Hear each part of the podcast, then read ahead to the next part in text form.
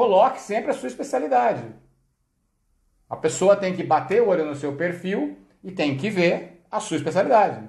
Até para ela conseguir entender se você é o profissional que ela quer ou que ela precisa. Então coloque a sua especialidade.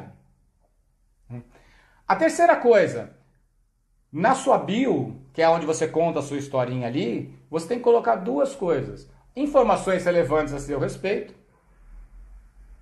como por exemplo, um título, um curso, se você é mestre, se você é doutor, se você tem uma pós-graduação, se você tem uma especialização. E a outra coisa que você precisa colocar é algum contato para a pessoa conseguir falar com você. Então existem vários, você pode usar o Linktree, que vai, te, vai, vai conseguir levar a pessoa até o seu site ou algum outro lugar. Você pode utilizar um link do WhatsApp, que vai levar ela para o WhatsApp do seu consultório. Existem várias ferramentas que você pode colocar lá. Então repara que eu não coloquei nada na minha página. Eu só estou construindo essa minha página para que essa página seja uma página legal.